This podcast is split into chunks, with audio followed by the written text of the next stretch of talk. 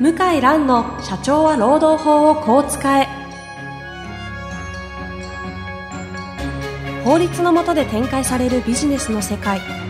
ポッドキャスト社長は労働法をこう使えは弁護士の向井蘭が経営者の立場に立って経営者が知っておくべき労働法の基礎だけでなくビジネスに関する法律の問題を分かりやすく解説します。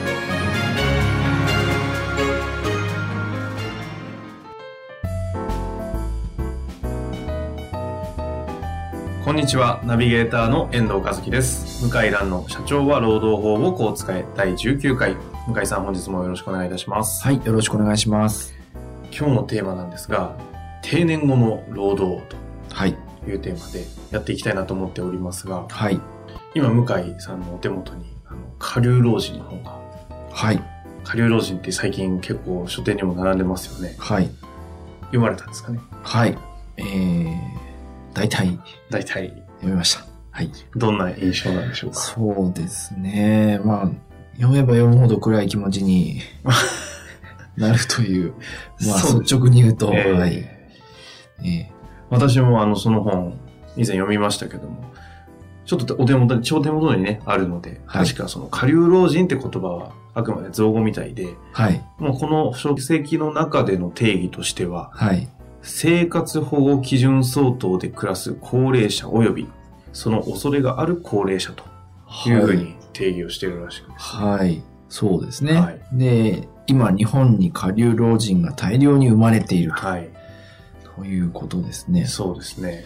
ま、間もなく日本の高齢者の9割が下流化するというキャッチコピーですね。はい。あまり、あの、笑って受け止められるような話ではないそうですね。結構本当に。ね、その、裏で我々が普段見れないようなところを、実態の、あの、足で運んだようなケースからはい。調査されているようで、はい。非常に生々しいお話をいただはいいてましたが、そうですね。まあ、とは言っても今回、あの、ね、向井さんの場合、弁護士の先生ということで、労はい働法は基準にしておりますので、はい。社会学的な観点からというよりも、はい。実際にじゃあその、下流老人と言われるような方々が、はい。まあ、定年を迎え、はい。下流老人になってしまい、はい。で、今後そうなると食べていかなきゃいけないと。はい。そうすると働かなきゃいけないとはい。いうような話になってくると思いますが、はい。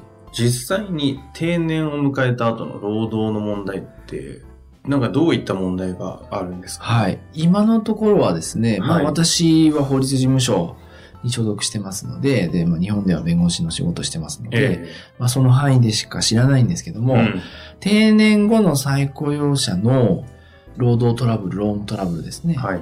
は極めて少ないですね。うん極めて少ない。まだケースもほとんどないっていう。ケースは、あもちん。ろんあの判例雑誌とかですね、そういった裁判例はありますけども、全体の、その、今再雇用の方もかなり増えてますけども、うん。数に比べると、労働トラブルはすごく少ないですね。うん。はい。ないんですね。まあないないってことはないんですね。あの、ええ相談も受けることもありますけども。実際にあるとするとどういう相談がこう目立つものなんですか？はい。あの、再雇用は知ってみたものの、会社の業績が苦しいと。はい。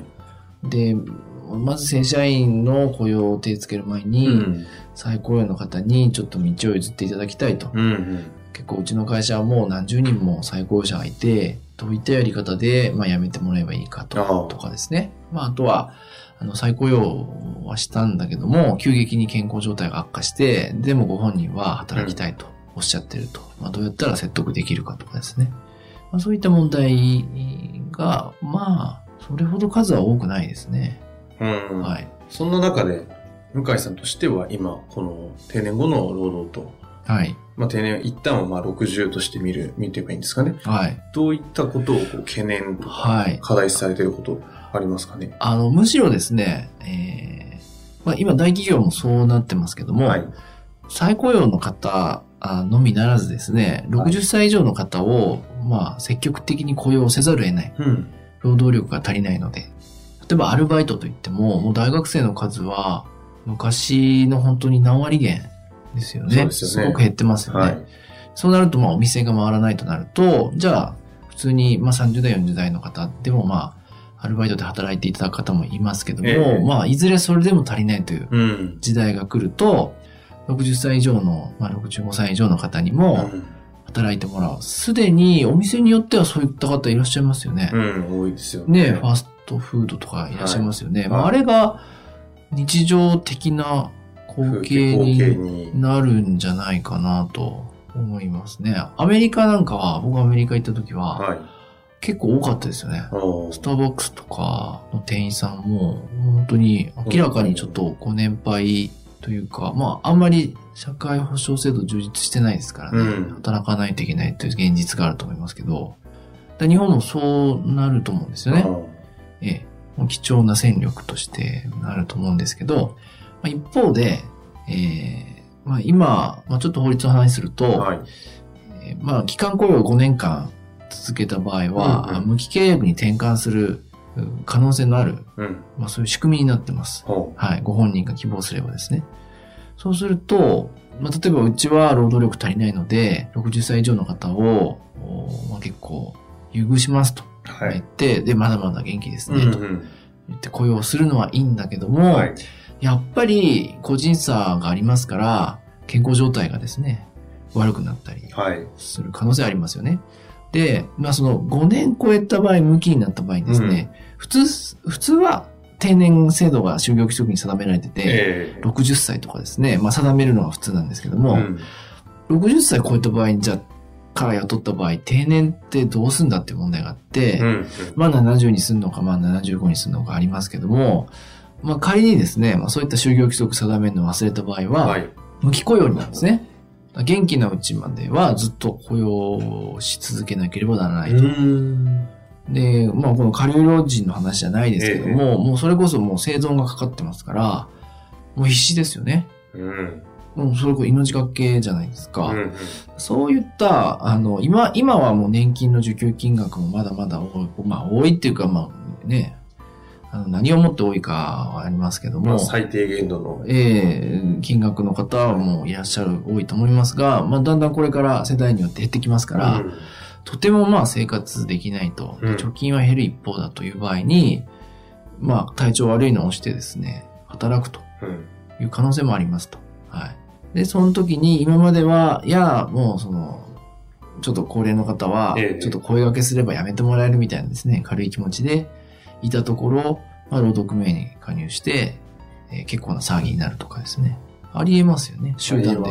ええ日本の未来の一つの予想、労使問題かなと。うん。まあちょっとなんか話してて暗くなりますけども。いやいやいや、でも。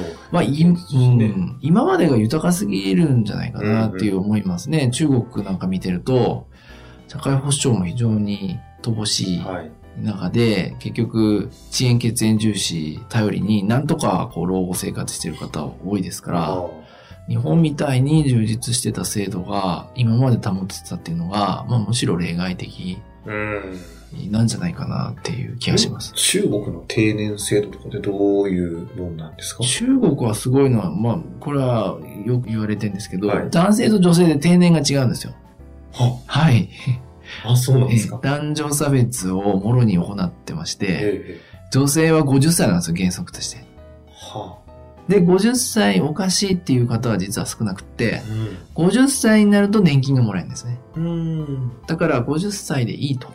いう方もいらっしゃるけど、でも、だんだん中国も高齢化してきて、あの国の財政も厳しくなるってことを予想できてるんで、はいまあこれから60歳、男性が60歳ですから、え60歳定年にこうなることはほぼ確定してるんですねえ。。うんで。定年も引き上げていくっていう、日本とまあ後追いのような形でこれから進むと思いま。まあまあ、それはね、その先進国である日本は、はいそうなるんでしょうけども、先ほどのちょっとお話戻してしまうんですけど、はい。さっきの、えーと無期雇用でえー定年後の方を雇用した場合、えー5年後には、ゆえー逆か、有期で、無期でやった場合は、そのまま5年後に無期契約になるんですか？あ、有期ではい雇用した場合は、5年後には無期契約になるしましたはい。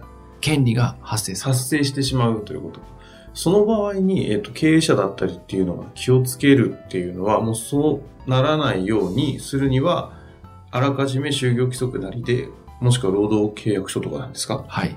有期の5年で一旦、なんか、なんかするというようなところをこう明記しとそうですね。まあ、おい互い約束して、えー、通算5年以上は雇用しませんよと、何年何月までが限度ですよとお互い約束して毎年契,、契約更新交わすとか、あとはもうその無期転換、まあ労働力不足だから、ええ。まあ無期転換も当然行うと、ただし、やっぱりうちはもう70歳が限度ですっていうんであれば、70歳定年ですね。正社員の定年とは別の定年を設けると。なるほど。はい。あの、今はですね、定年後再雇用の場合は、無期転換、えー、例えば65歳まで雇いますと。はい。で、いや、まだ元気ですね、と言って、66歳まで雇ったら、いや、無期転換しますと。私は70、80まで働きますと。いうのもちょっと酷なので、うんうん定年後再雇用は、あの、無期転換の制度は適用されないという法律ができましたので、なるほど。定年後再雇用はいいんですけども、まあ、あの、60歳超えて、あの、アルバイトとか契約社員、まあ、アルバイトというか、まあ、パートですよね。うんうんうんパート、契約社員で雇用した場合に、まあ、思わぬトラブルが今後発生するんじゃないかなと。あそういう時代に、まあ、本当に労働組合はそういったですね、高齢者の方の労働組合ができても、全然おかしくない。あ、本当ですよね。ええ実それこそねまだそんな話はあんまり表には出てきてないもん。出てきてないけど、もうちょっと会社名は言いませんけども、はいまあ、ある大手の、あのー会社では、それに似たようなユニユニオンというかですね、あのー女性の方が数名で加入して、うん。もうずっと働きたいと。ええ、やっぱ年金がほとんどないので、働きたいと言って、あの、活動されてるブログとかありますけども、なるほど。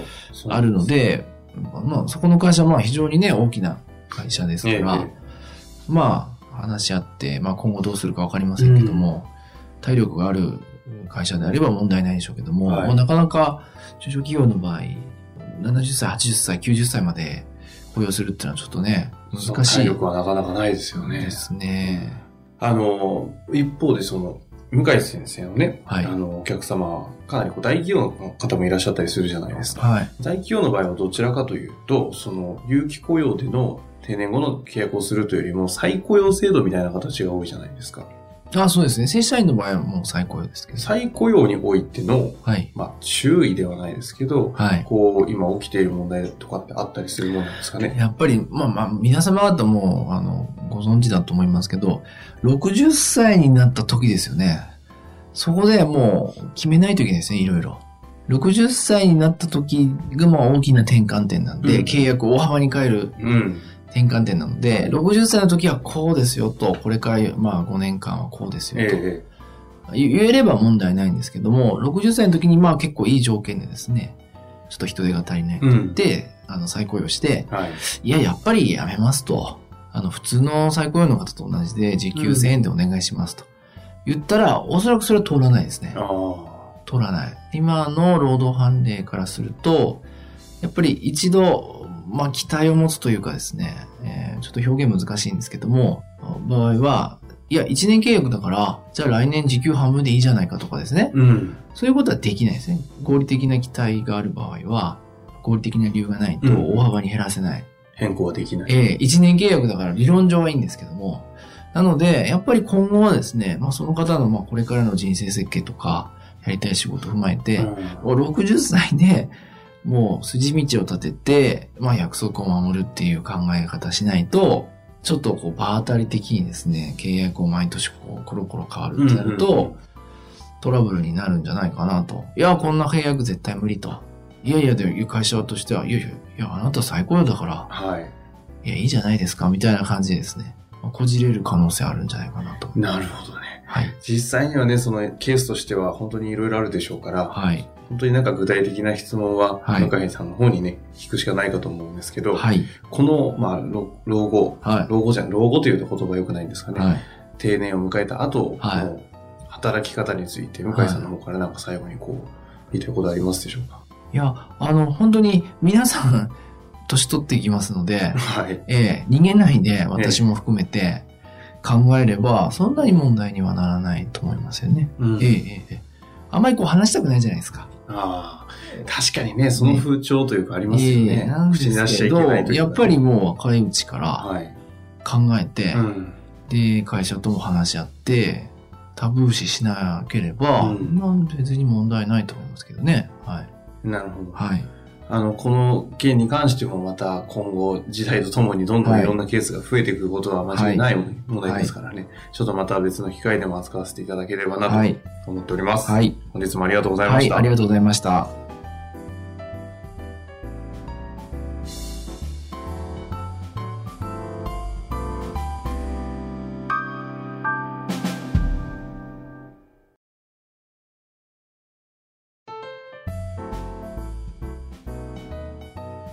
今回、ポッドキャストの社長は労働法をこう使えの中からですね、えー皆様のリスナーの方々にお知らせがあるんですよね。はい。あの、なんかいろいろとお客様とか、はい。リスナーの方に直接会う機会があって、はいなんか聞かれたことがあるというふうに聞いてるんですけど、そうですね。あの、ポッドキャストで、えー話を聞いているけども、質問とかもしあった場合は、えーどこに問い合わせをすればあいいんでしょうかというお問い合わせいただきましたので、まあいい機会ですので、えーちょっと、まあ何か特典も含めて企画を考えようかなと思ったところです。というあの、向井先生のあの、ご依頼を受けましたので、あの、こちらの方で質問フォームをご用意させていただきました。で、あの、今回は、えっ、と、質問をいただいた方の中から、向井先生の方から、今回抽選でですかね、えー3名の方に、向井先生の直筆のサインをいただいて、3名の方に、えープレゼントしたいと思っております。はい。で、質問フォームなんですけれども、えー向井先生のホームページ、検索は、向井蘭、ロームネット、向井蘭、ロームネットで検索していただくと、えー向井先生のホームページに飛びます。そちらの方の、えー中央のところがですね、ポッドキャストのバナーがありますので、そちらに、えー質問を送っていただけましたら、こちら事務局の方から、えー抽選当たった方にのみですね、書籍のプレゼントの抽選当たりましたという情報をお送りして、プレゼントを差し上げたいというふうに考えております。どんな質問が欲しいとか特にありますかね？いや、特に、あの、もうマニアックなものでも全然問題ありませんので、ぜひあの。ね、その専門家の社労士の先生だったりも、あの、全く問題ないというふうに考えているいるようですので、まあマニアックな質問から本当に、そんなこと聞いていいのかなみたいな質問まで、はいぜひあの質問お問い合わせいただけたらと思います。はい。以上です。はい。